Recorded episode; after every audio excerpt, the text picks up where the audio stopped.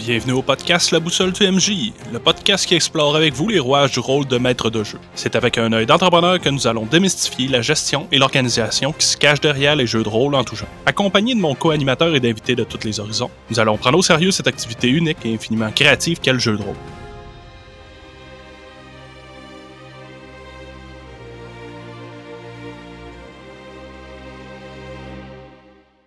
Bonjour les rôlistes, cette semaine on continue la série d'épisodes sur le game design de GN. Dans cet épisode-là, on va traiter des règles de base qu'on doit mettre en place dans un grandeur nature. Mais avant, j'aimerais prendre quelques secondes pour remercier tous ceux qui nous laissent des commentaires écrits, qui partagent puis qui s'abonnent sur Spotify. Merci beaucoup. Si c'est pas déjà fait, prenez quelques secondes, arrêtez le podcast, descendez en bas dans votre application, laissez-nous une note en étoile laissez-nous un commentaire écrit. Ça nous aide beaucoup, beaucoup. Ça va aider même à faire connaître le podcast auprès de d'autres auditeurs. Sans plus de transition, je vous présente cet épisode. Salut Jimmy. Hey, salut Mick. On continue le podcast sur le game design. Le game design qui est probablement une des raisons pour laquelle je voulais faire ce podcast-là plus que n'importe quoi d'autre. Pour ceux qui n'ont pas nécessairement écouté l'épisode sur le game design de l'univers, game design par là, on entend vraiment créer un tout cohérent et bien réfléchi pour que toutes les règles se répondent, puis que tout fonctionne ensemble, puis avoir la meilleure qualité de produit possible. On l'utilise souvent dans les jeux de société, parfois à la création d'un jeu de rôle sur table, ben, à la création genre du livre de règles du jeu de rôle et non pas de se faire une game. Mais on n'en parle pas assez dans les GN. C'est un terme que je veux populariser. Je veux que les gens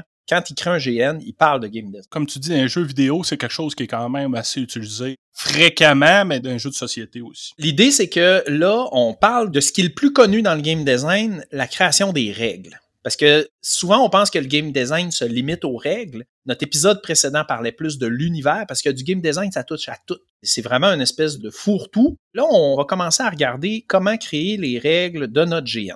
Toi puis moi, on s'est dit, ah tiens, on va se partir un GN médiéval, fantastique, on s'est trouvé un terrain en forêt, on a décidé qu'on allait mettre des races de base, mais qu'on allait laisser les joueurs amener leur propre race. On a décidé qu'on allait mettre des dieux de base calqué sur le panthéon des dieux égyptiens, mais si les joueurs veulent inventer une nouvelle religion, on regardera ça. Puis là, les gens vont venir sur le terrain, puis ils vont jouer, puis ils vont avoir du fun.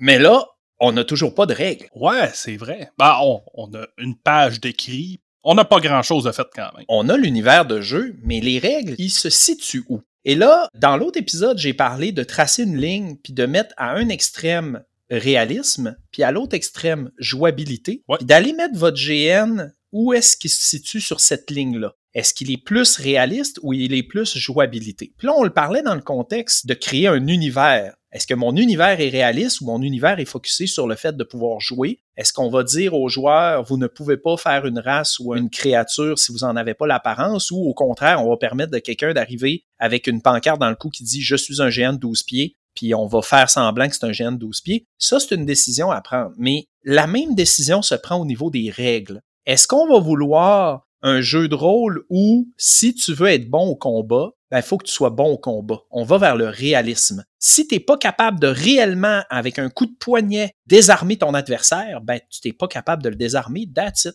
Ou, si on va plus vers la jouabilité, ben, on va permettre à mon petit frère de 12 ans de venir dans le GN, puis de dire je suis un puissant guerrier, puis après trois ans qu'il vient aux événements, il est rendu à 15 ans, puis il a tellement de points de skill, puis il est tellement rendu fort parce que ça fait trois ans qu'il joue son personnage que lui, il touche ton arme avec la sienne, puis il dit désarmement, puis tu es obligé de garrocher ton arme dans le bois. Ça, c'est plus vers la jouabilité. C'est créer des règles qui vont permettre aux gens de simuler une expérience de jeu, d'aller chercher un type de jeu qui n'est pas réel, qui n'est pas réaliste. Donc, c'est une question à se poser. Il n'y a pas de bonne réponse. Je suis pas en train de vous dire de faire un ou de faire l'autre. Là, aujourd'hui, ce qu'on fait, c'est qu'on vous fait réfléchir sur les décisions que vous devez prendre en créant votre GN. C'est- large, là, quand tu y penses.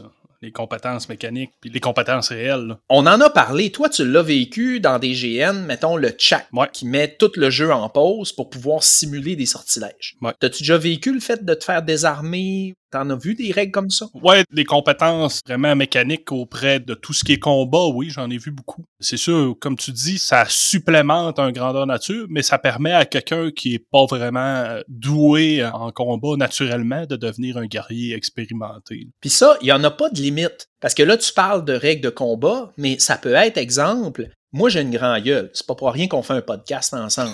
si je m'en vais dans un GN, même si je veux pas, j'ai des talents de négociation, j'ai des talents de compteur, je vais captiver l'attention, j'ai un certain charisme, il fait partie de moi. Mais le joueur un peu timide qui dit euh, Oui, bonjour, moi dans votre GN, j'aimerais ça me créer un barde, j'aimerais ça être une vedette incroyable que tout le monde adore écouter, j'aimerais être capable de manipuler puis de convaincre les gens de me vendre des trucs à rabais. Ça se peut que tu décides que c'est ça que tu veux pour ton GN. Si vous créez un GN pour des jeunes enfants, vous dites que vous allez viser du 12-16 ans, ça va être un GN plus style camp de vacances. C'est génial, c'est extraordinaire, c'est une bonne idée. Puis même, il y a un côté rentabilité de faire un GN style camp de vacances pour les enfants. Là, je vais vous inviter à créer des règles plus côté jouabilité qui vont permettre au petit Timmy ou à la petite Marguerite d'être un grand guerrier, d'être un grand orateur qui peut convaincre les foules, d'être un savant magicien qui connaît tout ce qu'il y a à savoir sur l'univers du jeu. Donc, exemple, j'ai des points de compétence parce que j'ai pris que je suis un érudit.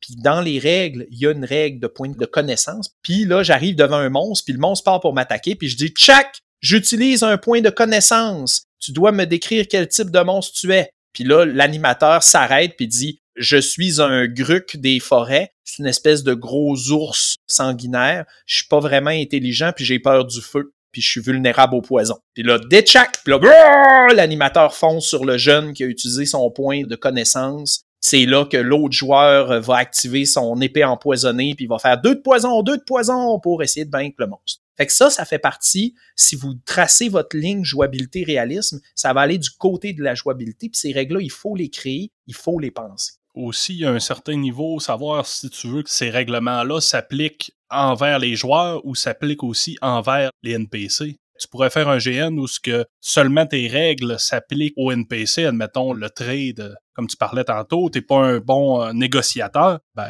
tu pourrais avoir une compétence qui permet envers des NPC de pouvoir avoir des rabais concernant un échange que tu viens de faire. Exactement. Même chose avec le vol à la tire. Peut-être que tu ne veux pas que les gens puissent voler parce que ça peut créer des conflits puis des chicanes hors jeu. Fait que tu dis si tu veux être un voleur capable de faire du vol à la tire, tu ne peux voler que les bourses avec un attache orange puis moi, j'ai mis à mes PNJ des bourses avec un petit cordon orange. Quand tu t'approches pour la voler, le comédien qui joue le personnage que j'ai envoyé avec une bourse orange, il te voit en train de faire. Mais il prend pour acquis si tu as le skill que tu as le droit. Ou il va, exemple, lui, il considère, tu sais, il t'a vu, puis là, il fait comme, ah, quelqu'un essaie de me voler ma bourse. Ou il va se virer, puis il va dire, t'as combien de vols à la tire? Je suis niveau 3. OK, c'est beau, prends ma bourse. Tout ça est à décider à l'avance quand vous créez vos règles. Puis c'est pas à prendre à la légère. Tu vas avoir un GN qui va arriver puis qui va dire "Ah, nous on a mis une règle pour le vol à la tire que quelqu'un qui a les compétences, s'il tient ta bourse pendant 10 secondes, tu es obligé d'y donner tes pièces d'or euh, du GN. Puis on a mis une compétence où tu peux toucher l'arme de quelqu'un puis dire désarmement puis il est obligé de garocher son épée dans le bois. On a mis une compétence que tu peux dire je suis caché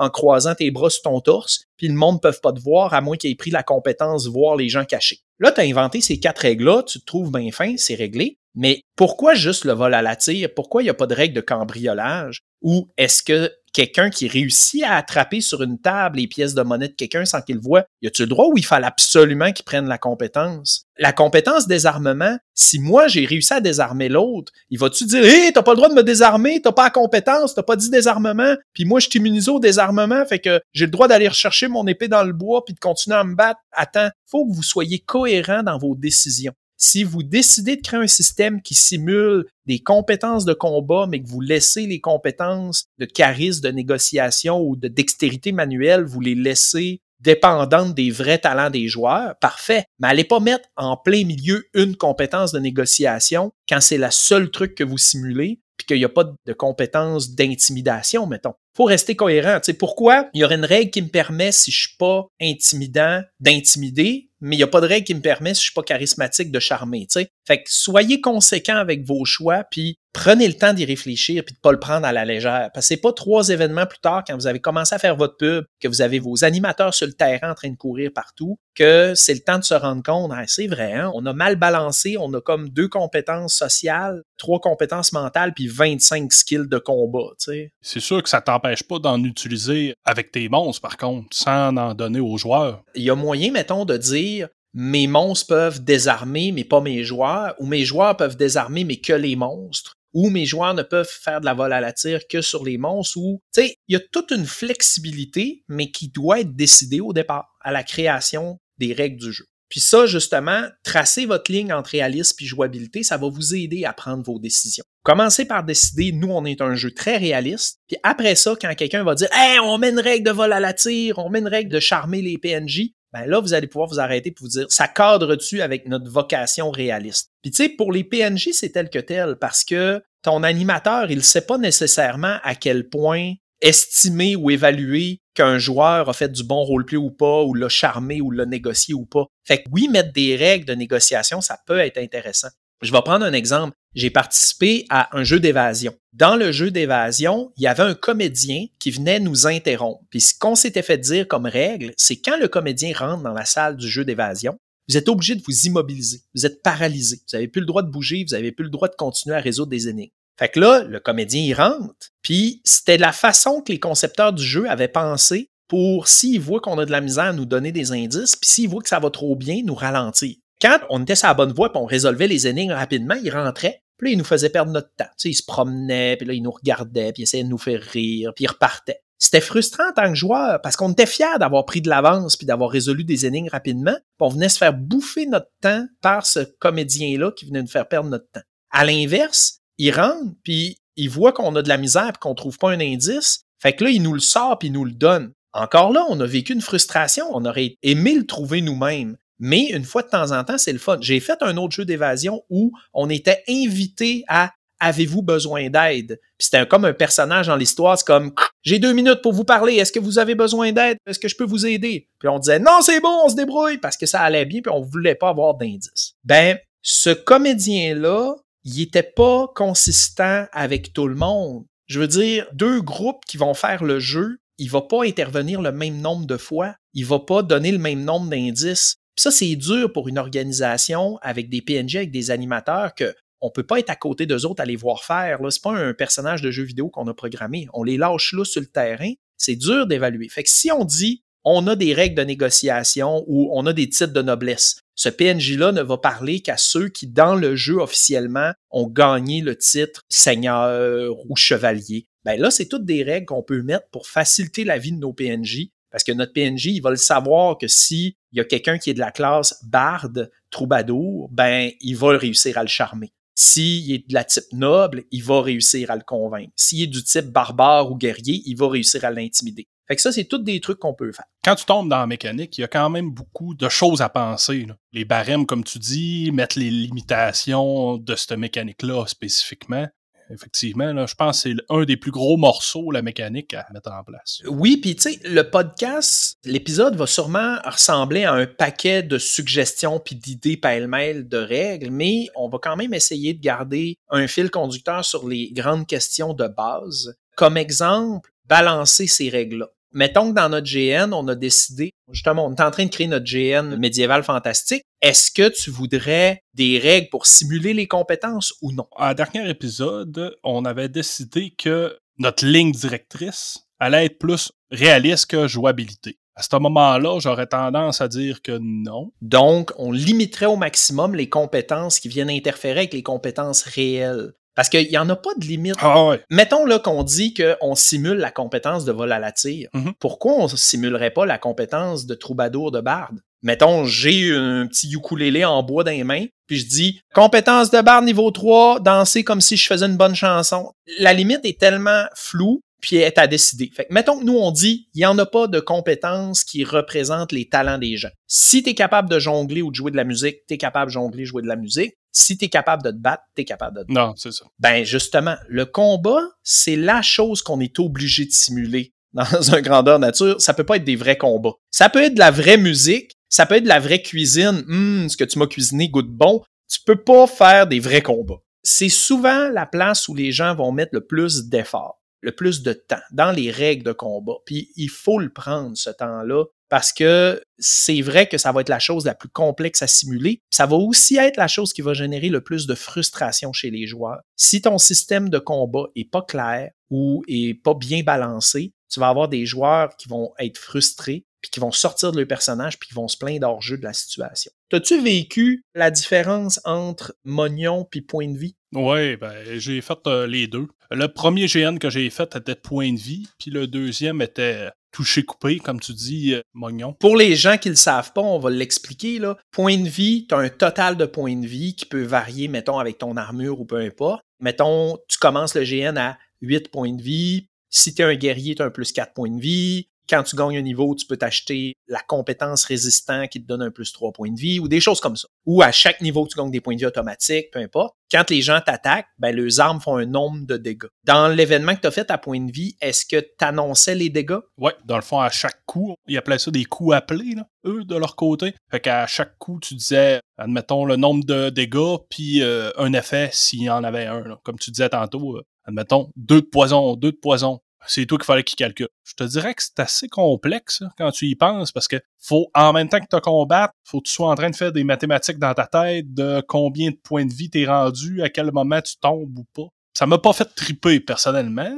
C'est la question à savoir si on veut plus aller vers la jouabilité ou le réalisme. Parce que les points de vie ont l'avantage de donner une flexibilité puis une jouabilité puis de permettre dans ton GN de kid de 12 ans d'avoir quelqu'un qui fait une grosse brute super endurante parce que justement, il va pouvoir avoir 25 points de vie. Le toucher coupé qu'on appelle, c'est si tu te fais toucher un bras, ton bras est neutralisé, tu peux plus le bouger. Si tu te fais toucher une jambe, ta jambe est neutralisée, tu peux plus te déplacer. Puis si tu te fais toucher au torse ou dans certains gènes au-dessus de la tête, il y en a d'autres qui l'interdisent pour des raisons de sécurité. Il y en a d'autres qui interdisent le cou pour des raisons de sécurité. Ils interdisent tous les organes génitaux pour des raisons claires.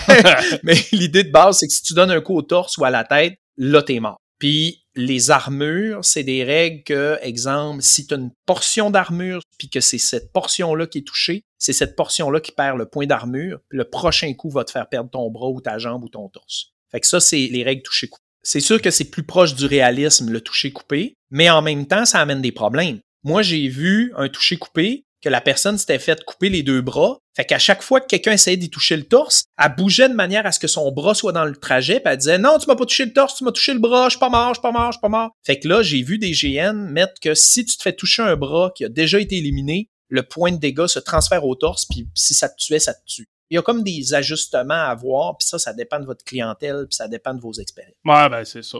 Comme tu dis, ça dépend si tu vises un GN camp de vacances 12 ans et plus, ou un GN 18 ans et plus, ben tu sais, tu vas changer un peu tes règlements, tout dépendant. Il y a aussi le fait, les points de vie, j'ai vu des GN que tu dis pas le nombre de dégâts que tu fais, c'est entendu que ton arme fait toujours un, puis que les grosses armes de main font toujours deux. Fait que quand tu tapes avec une grosse arme de main, l'autre compte des deux dans sa tête, puis une arme à une main, il compte des un. Ça aide un petit peu au réalisme tout en permettant les points de vie.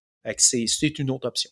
Les arcs font des dégâts aussi euh, différents. Ça, ça dépend. Puis ça, j'ai vu des trucs intéressants. T'as des gens qui ont mis que vu que c'est dur de toucher avec un arc ou un arbalète, ça tue instantané. J'en ai vu d'autres que justement, c'est si ça touchait un bras ou une jambe, c'était considéré comme si ça avait touché le torse, puis là, tu comptes dans ton armure. J'ai vu des endroits où les petites armes de jet, les petites dagues, les trucs qui sont faciles à fabriquer en mousse en grosse quantité puis à garrocher par la tête du monde, ils font zéro. Fait que t'as aucun intérêt de le faire, sauf si t'en as un magique de poison, zéro de poison, ben là, il est empoisonné ou encore là, il y a plein d'options possibles, puis il y a plein de suggestions possibles. Tu parles de ça, il y a égorgement aussi? Tu peux le simuler, mais tu peux créer la compétence également.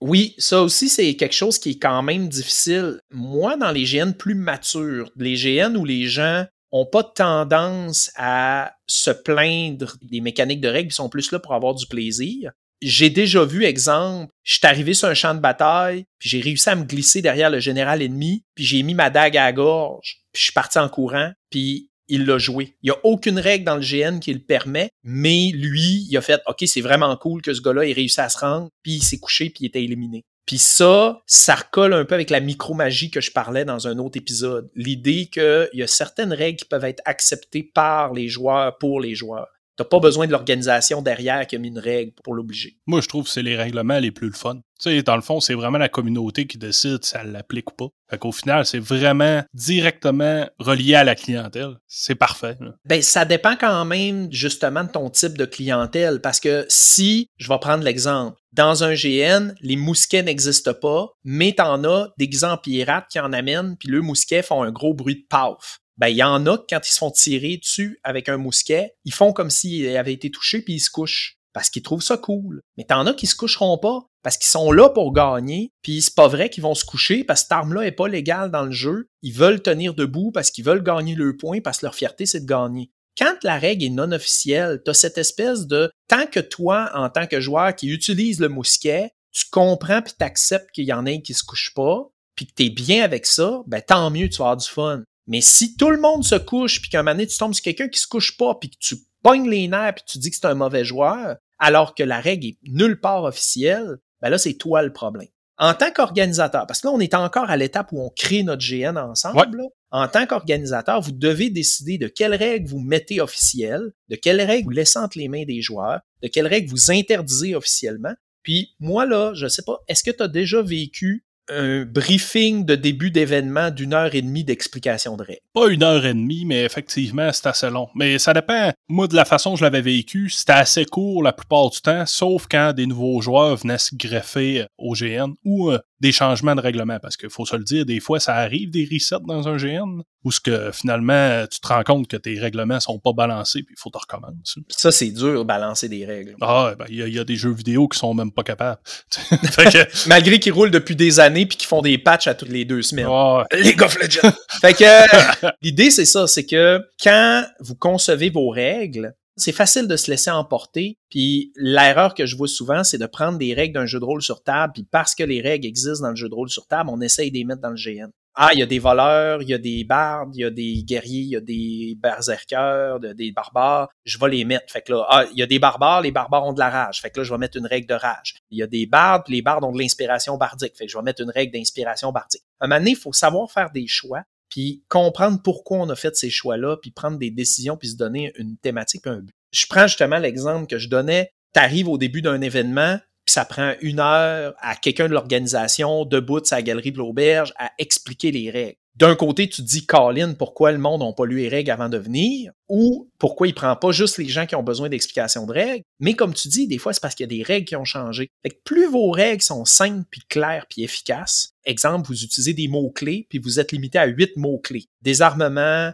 poison, étourdi. Vous créez des mots-clés, puis tout le monde dans le GN doit connaître ces mots-clés-là. À la limite, vous les écrivez puis les résumez sur un énorme panneau que vous collez sur l'auberge, marqué en haut hors jeu. Voici les huit mots-clés à connaître pour bien gérer votre GN. Empoisonné. Si quelqu'un vous dit que vous avez été empoisonné, voici comment agir. Si vous goûtez quelque chose et que ça goûte le vinaigre, vous avez été empoisonné, voici comment agir. Ta règle est écrite, elle est claire, voilà si tu commences à dire empoisonné, empoisonné au poison des champignons du Nord, étourdi par du poison, tu sais, si tu es trop varié dans tes états, ben c'est là qu'il va y avoir des explications à faire. Dans un GN très jeu, très jouabilité. Très réaliste aussi. Ben, pas très réaliste. Si tu vas de l'autre bord, tu okay. un GN très jouabilité, il y a moyen de dire limitez les effets que les joueurs peuvent générer, mais privez-vous pas de ce que les PNJ peuvent générer. Donc, tu sais, le monstre arrive dans son gros soute en caoutchouc de monstre de golem, puis il dit tremblement de terre, couchez-vous tout au sol. Puis ça, cette règle-là est écrite nulle part, mais c'est un organisateur qui vient de le caler, tout le monde obéit. Fait que ça, c'est une option vous pouvez décider des règles que vos monstres vont implanter parce que vous vous êtes dit, les joueurs vont rapidement comprendre, j'ai pas besoin de l'écrire dans le livre de règles puis de l'expliquer au début de chaque événement pendant une heure. Mon PNJ va le dire. Mais comme nous autres, si on décide de faire un GN plus réaliste, on veut pas que le monstre brise l'atmosphère en calant un couchez-vous tout au sol. Ben, dans ce cas-là, si on veut que le monstre puisse coucher le monde au sol, il va falloir trouver une façon de faire sentir aux joueurs qu'il faut qu'ils se couchent au sol, puis de l'expliquer. Fait que ce qu'on pourrait faire, c'est on pourrait faire un code de couleur. On pourrait dire, lorsque vous voyez un gros monstre puis que le gros monstre frappe au sol, vous devez faire comme si vous tombiez au sol. Si un monstre vous frappe avec une arme rouge, vous devez faire comme si vous êtes en feu puis essayer de vous éteindre. Puis s'il frappe une arme rouge au sol, ça veut dire qu'il a fait l'effet à tout le monde devant lui. Si tu as établi ça au début, puis que tu as été très clair dans tes règles, puis tu n'en as pas trop mis, tu n'as pas un million de codes de couleurs puis de gestes de PNJ, ben là, tu n'as pas besoin que le PNJ arrive puis dise Vous êtes tout en feu, roulez-vous au sol. Non, il va cogner son épée au sol. Tout le monde a vu que son épée était rouge, tout le monde sait quoi faire. Fait que ça, c'est faisable d'aller vers le réalisme en mettant des effets. Mais faut pas trop en mettre, faut pas que tu aies électrifié, étourdi, confus, ainsi de suite. Faut que tu choisisses ceux que tu trouves qui ajoutent beaucoup dans ton GN. Je pense, là, tu pourrais changer de GN en GN les huit thèmes que tu vas utiliser. Là. Tu peux dire, pour ce GN-là, voici les compétences qui vont être utilisées pendant ce GN-là. Ça, c'est une super bonne idée. Tu peux dire, mettons, tu fais un GN thématique poison, sorcière, malédiction, puis quand les gens arrivent à l'entrée, t'as dans tes mots-clés que t'expliques au début de ton événement, mais concis, tu peux avoir une malédiction, tu peux être empoisonné, puis tu peux être égorgé. là, tu te fais vraiment une thématique, là, euh, poison, assassin, sorcière, maudit, puis tout. Un autre événement, tu vas vouloir faire un événement thématique gladiateur, ben tu vas pouvoir mettre le mot-clé euh, fan du public. Quand tu entends le monde t'applaudir, ben tu regagnes un point de vie, puis là tu mets le mot-clé désarmement, trébucher, intimidation, puis là, tu as créé des règles. Oui, ça pourrait être super intéressant. Tout s'applique, puis tout peut se créer, il faut juste y penser. On parle de plein de bonnes idées de règles, mais balancer ces règles-là, c'est une des difficultés à la création des règles. Puis là, je vous imagine assis devant votre fichier euh, texte, en train d'écouter le podcast en écrivant vos idées de règles. Votre GN n'existe pas encore comment faire pour savoir si votre règle va fonctionner dans l'événement? C'est pas le temps, après avoir réuni tout le monde, de se rendre compte qu'une règle qui est ben trop forte. Je donne un exemple. J'ai été à un événement où dans les règles, il y avait mis une classe de personnage qui pouvait s'infliger volontairement une blessure pour gagner deux points de mana.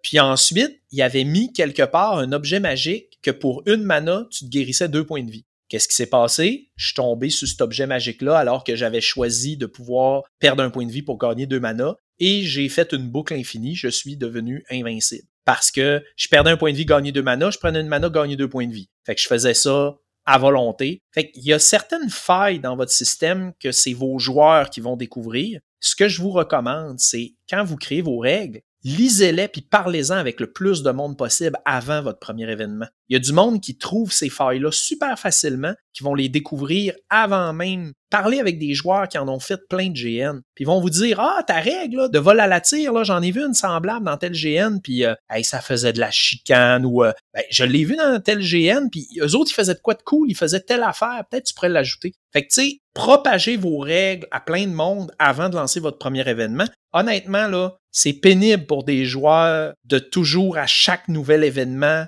avoir des erratums de règles qui ont changé. Puis le plus frustrant, c'est quand tu as bâti ton personnage en fonction de certaines règles. Puis là, tu arrives à un événement, puis il y a une des règles qui concernait ton personnage qui a changé, puis ça rend ton personnage un petit peu moins fort. L'autre événement d'après, une autre règle. L'autre événement d'après, une autre règle qui vient de briser tout ton concept. C'est frustrant. Mais admettons, je prends ton exemple, ton objet que tu. Avoir été un organisateur dans ce cas-là, j'aurais dit que tu sais, une boucle infinie comme ça, une fois que tu l'as utilisé pendant un événement, ben, l'objet se brise parce que tu l'as trop abusé. Ça se casse puis tu l'as plus. Tu sais, tu l'as pour un événement, tu as le nanan pendant un petit bout, mais après ça, elle disparaît. C'est là que je recommande de penser à des concepts comme ça d'avance. Exemple, de dire, dans notre GN, il va y avoir des objets magiques. Et tous les objets magiques, vous devez nous les ramener à la fin de l'événement, sinon on les considère détruits. Puis entre chaque événement, il y a des risques que l'objet devienne corrompu. Donc, venez pas chialer l'événement d'après si votre objet magique marche plus comme avant parce qu'on a ajusté le système, parce qu'on vous le dit d'avance, les objets magiques dans notre univers sont instables. c'est là que c'est important de créer les règles en même temps de créer l'univers, parce que ça te permet de prendre quelque chose qui est une raison mécanique. Exemple, j'ai peur que certains de mes objets magiques viennent scraper mes règles puis débalancent le jeu. Tu prends ce fait mécanique-là, tu l'inclus dans ton histoire narratif, t'inclus que dans ton univers, la magie, quand elle est dans des objets, elle est instable et que des objets magiques peuvent perdre au fil du temps leurs propriétés s'ils sont trop utilisés. Fait qu'en l'écrivant d'un règle puis dans ton univers narratif, tu viens de te créer une porte de sortie si jamais tu créé une boucle infinie avec un objet magique. Mais c'est pas le temps durant le quatrième événement de dire aux joueurs Hey, euh, ramenez-nous tous vos objets magiques, finalement, euh, faut les rebalancer. Et Book Infini, un petit peu comme dans le jeu de cartes euh, Magic, ils appellent ça des combos. Les gens ont tendance à chercher ce genre de combo-là, une Book Infini. C'est drôle à quel point les gens sont créatifs et imaginatifs pour trouver ce genre de possibilités-là. Fait que faut quand même prévoir que ça va arriver, mais il faut quand même aussi prévoir une porte de sortie à cette arrivée-là si jamais tu veux pas que ça reste. Moi, j'ai un joueur, là, chaque fois que j'invente des règles de jeu de rôle ou peu importe les règles, s'il a le temps, je lui soumets. Puis cinq minutes après, il les a démolis puis il a trouvé une faille. c'est sa spécialité. Écoute, il y a un voleur, puis il combat un espèce de nain mythique légendaire, puis il réussit à le battre, puis le nain en question, sa barbe était vivante. Puis là, je dis, comme tu l'as vaincu, tu peux absorber son pouvoir qu'est-ce que t'aimerais que sa barbe vivante fasse? Parce que lui, il avait une longue couette de cheveux un peu immo d'en face, là. Fait que c'est sa couette de cheveux qui est devenue vivante, là, pouvait comme s'étirer puis bouger comme une tentacule de cheveux. Fait qu'il trouvait ça super cool. Mais j'y ai dit, quelle mécanique t'aimerais que ça fasse dans le système? On jouait Donjon Dragon 3.5 et il me dit, j'aimerais ça que ça fasse une attaque de lutte gratuite de plus. Là, je me suis dit, la lutte, c'est un système de règles qu'on n'utilise jamais. Ah, fait que lui permettre de faire une attaque de lutte, OK. La gaffe, toi. Parce que comme il y avait une attaque de lutte gratis puis que c'était un roublard, il utilisait son attaque de lutte pour entrer en lutte. Dans les règles, quand tu entres en lutte, les attaques sournoises sont automatiques parce que la personne perd sa défense, parce que t'es en lutte contre. Fait que lui, il avait pris le skill que quand quelqu'un perd sa défense dans une case adjacente, il y a une attaque gratuite. Puis cette attaque-là est une attaque d'opportunité. Fait qu'il faisait en plus ses attaques. De... Ah, écoute, c'était ridicule. Là. Il arrivait devant un monstre légendaire. Mes cheveux la grippe, attaque de lutte réussie. Je fais trois attaques sournoises. Je fais mes dés de dégâts supplémentaires. Ah, écoute, c'était incroyable. Demandez à ces joueurs quelles règles ils veulent que tu ajoutes. C'est à pire affaire.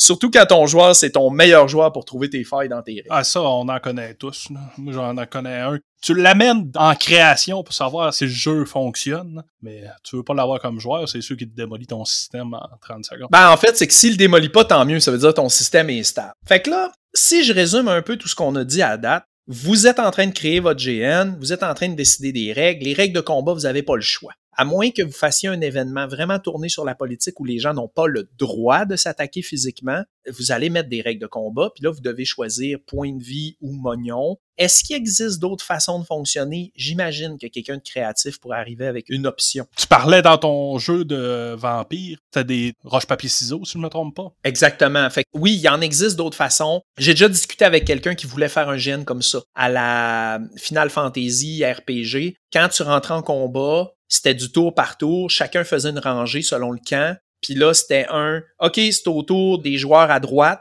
Ben là, chaque joueur à tour de rôle avançait d'un pas, déclarait une attaque, puis reculait. Là, on est vraiment du côté jouabilité plus que réalisme, mais en même temps, ça pourrait être un système vraiment tripant si c'est ça que les gens veulent, si c'est ça l'événement que vous voulez créer. Fait que, ou le roche papier ciseaux avec les jeux de vampires. Ça aussi, ça peut être une bonne option. Il n'y a pas de bonne réponse, mais il y a des systèmes qui ont fait leur preuve. Les points de vie amènent des GN beaucoup plus jeux, beaucoup plus euh, mécaniques et grandioses avec des héros qui ont plein de points de vie puis qui résistent à des attaques. Le système mognon ou coup par coup ou coup donné, ben, c'est un système qui est plus réaliste, qui fait des gens plus vulnérables. Donc, mettons, nous, on fait comme semblant de créer un GN en ce moment. Là. Bon, ben, on a un GN médiéval fantastique. On va décider qu'il est mognon parce qu'on trouve que ça fit. Faut penser à l'armure. L'armure, il y a plusieurs façons de la gérer. Tu as des gens qui, simplement, si tu as de l'armure à tel endroit, ça va augmenter le nombre de coups que tu peux recevoir. Donc, si on est dans un toucher coupé, puis qu'on dit qu'un coup au bras, tu peux plus utiliser ton bras, mais s'il y a de l'armure dessus, ça prend deux coups avant que tu puisses plus t'en servir. Auquel cas, là, tu viens comme de créer le fait qu'une potion de soin va aussi réparer ton armure, en théorie. Roleplayment parlant, parce que tu regagnes tes points de vie. Un sort de soin qui soigne ton bras va soigner ton armure. À part si tu fais une distinction. Tu dis, le premier coup brise ton armure, le deuxième coup brise ton bras. Si tu n'as plus l'usage de ton bras puis quelqu'un fait un sort de soin, tu récupères l'usage de ton bras, mais tu encore juste un point de vie. Tu dois aller voir un forgeron qui, lui, va réparer ton armure si quelqu'un répare ton armure, mais que personne t'a réparé ton bras, tu peux toujours pas utiliser ton bras. Ton armure est réparée par contre. Ça, c'est une autre façon de fonctionner. Puis l'armure pourrait donner deux, trois coups avant que ça atteigne ton bras, exemple. T'as d'autres règles que l'armure ne compte que la zone où elle est. Fait que si t'as l'épaule dénudée, mais l'avant-bras une plaque dessus, puis que quelqu'un te frappe sur le biceps dénudé, il a directement touché ton bras. Fait que ça permet de récompenser ceux qui se forcent le cul à trimballer une énorme armure à la grandeur du corps versus ceux qui ont juste mis des petits bracelets en cuir. Ben, on pourrait donner un nombre de points de vie tout dépendant. Le niveau de l'armure, comme j'ai déjà dit dans un podcast précédent, mettons, cuir, ça donne 1, chainmail, ça donne 2, plate, ça donne 3, mettons. Oui, puis t'as des gens qui prennent en compte la qualité de l'armure et la difficulté de la porter. Donc, exemple, quelqu'un qui a une armure en aluminium ultra légère, mais qui a l'air ultra réaliste, ça va donner moins de points d'armure que quelqu'un qui a une grosse armure en fer vraiment lourde. Ils prennent le poids en compte. Quelqu'un qui a une fausse armure qui a l'air d'être en gros métal, mais qu'en fait est en thermoplastique moulé, ben, elle va donner point de point parce que oui, elle est belle. Oui, elle a l'air de protéger beaucoup, mais c'est un plaisir de se promener avec ça. On dirait que t'es en costume de bain, tu sais. Est-ce que vous voulez récompenser la sueur puis l'effort physique réel que quelqu'un a de traîner sa vraie armure sur le champ de bataille ou c'est l'esthétique, plus l'armure a l'air vraie, plus à votre point. C'est toutes des décisions à prendre d'avance. Fait que euh, pour revenir à nous, notre futur GN à moi puis on disait que nous, on visait plus le côté réaliste. Fait qu'à ce moment-là, ça serait euh, un mognon. Puis probablement qu'on irait avec le type d'armure. Ouais. Quand tu veux être réaliste, moi je prône de pas trop avoir de différence de point de vie entre les types d'armure. Donc exemple, une armure de métal complète qui donnerait un plus 15 points, alors que l'armure de cuir donnerait un plus 1. Là, je fais des trucs complètement exagérés pour montrer l'exemple. Ça fait en sorte que taper longtemps sur quelqu'un en play, c'est chiant.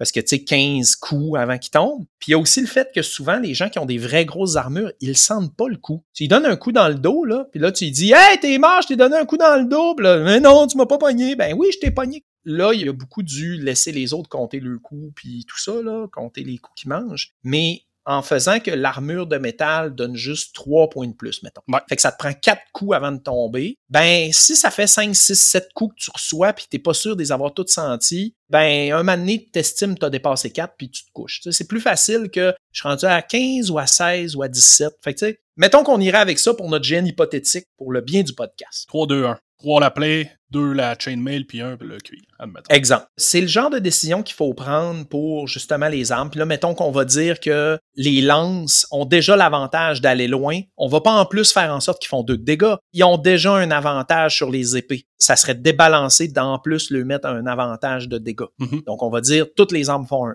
Fait que comme ça, on se casse Ouais. pas la tête. On n'a pas besoin de dire 3, 3, 3 quand on attaque. Arc compris. Mettons. Mais là, encore une fois, les arcs, des fois, sur une armure, tu l'as pas senti. Fait que là, ça devient comme triste, mais en même temps, c'est aux archers à viser ailleurs que le monde qui ont des grosses armures en métal. Ça fait partie du réalisme, parce que nous, on parlait de réalisme, mais tu sais, une flèche, ça arrive des fois là, qu'elle dévie là, dans la vraie vie. Oui, oui. Elle plantera pas, elle va kisser euh, sur l'armure. Moi, je considère que ça fait partie du réalisme un peu. Quelqu'un qui l'a pas senti, ben, considère qu'elle a kissé puis que ah, il a pas fait de dégâts. C'est ça. Puis souvent, les archers vont viser les généraux qui, eux, ont moins d'armure pour euh, pouvoir toffer plus longtemps sur le champ de bataille. De toutes les règles, les règles de combat sont, selon moi, les plus faciles à modifier après. Oui, mettez vos règles à l'épreuve, parlez-en à d'autres, prenez des conseils, mais c'est pas grave si rendu dans votre premier, deuxième, troisième événement, vous vous rendez compte qu'une règle qui est... Surtout, c'est une question de sécurité. Parce que là, on n'a pas parlé de sécurité. Vos règles doivent être sécuritaires. Puis quand je dis sécuritaire, c'est pas juste physique. Je donne un exemple. Mettez dans votre système que fouiller un personnage, vous devez demander je te fouille. C'est une petite règle très simple, ça brise pas vraiment le réalisme, puis ça évite les accusations d'harcèlement sexuel puis tout ça là, des mains baladeuses puis tout. Moi, je vous déconseille de faire un GN où il faut physiquement aller fouiller dans les poches puis dans le costume de quelqu'un pour voler ce qu'il a, y enlever ses bottes pour voir s'il a pas mis ses pièces d'or dans le fond de ses bottes. Ça peut juste vous causer du trouble puis créer des malaises chez les gens transporter les gens. Vous pouvez mettre une règle que tu peux mettre la main sur l'épaule de quelqu'un et dire je te transporte. Comme ça, ça évite de se blesser, ça évite d'échapper la personne en la transportant puis de la blesser. Il y a des règles comme ça que je pense que tout GN devrait prendre pour des questions de sécurité. Après ça, les autres règles, le vol à la tire ou l'intimidation, des choses comme ça, là, après ça, ça reste des règles à inventer selon vos désirs puis vos besoins. Puis les règles mécaniques de combat, c'est les règles les plus faciles à changer parce que souvent, vous allez les changer pour des raisons de sécurité. Ah, finalement, on ne permettra plus de donner de coups de bouclier parce qu'il y en a que les boucliers sont mal rembourrés puis on a eu des blessés. Fait que là, on enlève la règle coup de bouclier. Tu sais, c'est des choses comme ça. Ça, ça s'ajuste plus facilement que des règles de compétences, puis de classe, puis de niveau. Puis au niveau de l'impact aussi, tu sais, tu briseras pas un personnage parce que tu as changé des compétences de combat comparativement à, admettons, tu as des compétences d'alchimie, puis finalement, tu changes complètement le système d'alchimie fait que là, il s'avait fait un personnage spécialement pour ça, ben, tu viens de scraper son personnage au complet. Ça, j'ai une expérience vécue. Je suis un alchimiste dans un GN, puis ils ont changé les règles d'alchimie, puis avant, j'avais une potion de soin, ils ont enlevé la potion de soin, puis ils m'ont dit, oh, choisis-toi une potion dans la liste. Fait que là, j'ai pris poudre à canon. J'ai fait la blague que, étrangement, les ingrédients que j'utilisais par ma potion de soin sont devenus instables, puis que maintenant, ça explose. Puis une potion de soin, puis je l'ai découvert seulement après avoir testé sur un de mes, assistants de laboratoire. Il a bu la potion de soin, puis explosé. J'en ai fait du roleplay, mais c'était quand même frustrant pour moi parce qu'à la base, j'avais pris la potion de soin pour des raisons claires. Puis là, ben, j'ai fini avec la poudre à canon, puis j'ai dû prendre poudre à canon parce que toutes les autres options étaient pas rentables. Ça, on va pouvoir en parler. Je veux prendre le temps de faire un podcast sur l'économie, l'équilibre des ressources dans un GN. Je vais pouvoir revenir dessus. C'est que quand j'ai regardé ce que ça me coûtait faire les potions, puis la valeur que les gens accordaient aux potions sur le terrain, je me suis rendu compte que j'étais perdant, peu importe ce que je fabriquais comme potion, sauf la poudre à canon. C'est la seule chose qui était rentable. Fait que c'est la seule recette que j'ai appris. Comme tous les autres alchimistes du terrain en sont venus à la même conclusion que moi, ben, tous les alchimistes font de la poudre à canon maintenant. C'est pour ça que c'est important d'y penser d'avance puis d'essayer de l'équilibrer d'avance pour pas se trouver dans ce type de situation-là. J'aimerais conclure avec une règle qui est très vaste. Je vais juste la toucher en surface parce qu'elle a un impact sur beaucoup d'autres choses qu'on vient de parler. C'est la mort, la résurrection, par le fait même le soin. Ouais, c'est gros, ça. Ben, c'est gros, puis on pourrait aller en profondeur, mais là, tu sais, ça fait un petit bout qu'on parle. Euh, ce que je veux dire, c'est mettez en place des règles pour la résurrection, la mort. C'est probablement la règle qui risque de faire le plus de chicanes dans votre événement, puis c'est la règle qui va le plus coller à l'expérience que vous voulez faire vivre à vos joueurs. On a eu en entrevue Carte Noire puis Belenos. Belenos, ton personnage peut mourir pour de bon. Ils sont habitués que les joueurs font régulièrement des nouveaux personnages. Carte Noire, c'est un jeu de survie. S'il n'y a pas de mort, s'il n'y a pas de mise en péril, il n'y a pas de peur de mourir, il n'y a pas d'horreur, c'est un jeu d'horreur. Donc la mort, c'est des choses importantes. Bicoline n'a pas de mort définitive. Tu ne peux pas tuer un personnage. Ça, ça a l'avantage que j'ai le même personnage depuis dix ans à Bicoline. J'ai vécu des expériences incroyables avec ce personnage-là, mais ça a aussi l'effet insidieux que tu veux pas te faire un vrai ennemi juré à Bicoline, parce que si tu te fais un ennemi juré, ben comme il mourra jamais, tu vas être ennemi pour toujours. Puis à un moment donné, il y a un point où c'est que tu pas le choix de te réconcilier parce que tu as tellement brûlé de ressources puis de temps à te battre que là, tu sais, c'est rendu, garde, on peut-tu juste arrêter ça là puis la mort va être quelque chose de tellement crucial, vous devez prendre cette décision-là très tôt dans la création de votre événement. Est-ce qu'on peut mourir? Est-ce que c'est permanent? Est-ce que c'est facile? Comment on fait pour déterminer qu'on est mort? Est-ce que le joueur doit accepter que son personnage a été tué? Parce que moi, je l'ai vu dans des GN que tu pouvais pas mourir comme Bicoline. Le joueur dire, en passant tout le monde, aujourd'hui dans l'événement, je mets mon personnage en péril. Si quelqu'un me tue, il va être mort pour de vrai je suis prêt à perdre mon personnage pour toujours. Ben, son événement, il l'a tripé, le gars, là, parce que tout le monde y courait après pour l'achever. Il l'a vécu, son thrill. Ça peut venir de soi, parce que c'est toi qui décides de plus jouer un perso. Ça, ça peut être une option. Pourquoi je trouve que c'est important d'en parler maintenant à la fin de ce podcast-là sur les règles? C'est parce que si vous mettez des règles de résurrection, de soins, puis de mort claires, ça va avoir un impact sur toutes les autres règles. Je donne un exemple. Ton gars en armure, que tu peur qu'il compte pas ses coups, que quand il mange des coups dans le dos puis qu'il sent pas ou quoi que ce soit, il y a des joueurs qui se plaignent, voyons, il se couche pas. C'est sûr que si tu as une mort permanente, super facile, genre dès que tu tombes à terre, si personne te soigne dans les cinq prochaines minutes, tu as perdu ton perso, recommence. Puis si tu as mis une règle que pour porter une armure, faut que tu aies un niveau de chevalier, ben le gars, il aura pas le goût de prendre son armure à 4000 pièces puis de la remettre dans le coffre de son char parce que son perso est mort parce que personne l'a soigné en dedans de 5 minutes, puis que là, il y a trois événements à jouer sans son armure avant de gagner le droit d'un règle d'avoir son armure. Fait que pensez à ça. Pensez à ce que toutes les règles que vous mettez ont un impact sur l'expérience que les joueurs vont avoir. Puis demandez-vous, fait que si vous mettez justement que quand t'es mort, t'es pas mort mort final à moins que quelqu'un déclare qu'il t'achève, puis que s'il t'achève mais qu'il n'y avait pas de raison roleplay de t'achever, Tu sais que c'est juste un nouveau joueur qui te connaît pas puis qui dit ben je l'achève lui, ben tu peux dire non son perso est pas mort, il a survécu parce que c'était une mort injuste. Ben là il y a plus de chances que ton gars en full play se couche mais qui estime avoir mangé 4-5 coups parce que il sait qu'au pire son perso il perdra pas. Si exemple tu des puits de guérison qu'à chaque fois que ton personnage est éliminé, tu peux attendre que le combat se calme un peu, te lever puis aller au puits de guérison puis retourner dans le jeu, ben c'est beaucoup moins frustrant de tomber au combat que si quand tu tombes au combat, faut absolument que tu restes couché dans le gazon jusqu'à ce que quelqu'un te soigne, que tu n'as pas le droit de te lever puis d'aller au puits de guérison ou à l'auberge puis de faire comme si on t'avait sauvé. Fait que c'est toutes des règles à penser. On pourra prendre le temps de faire plus de suggestions sur la vie, la mort, la guérison, mais je voulais dire que ces règles-là vont être importantes parce que vous voyez à quel point il peut agir sur les autres règles, à quel point tout est connecté. On voit quand même le combat prend une grosse partie des règlements euh, au niveau des règles de base.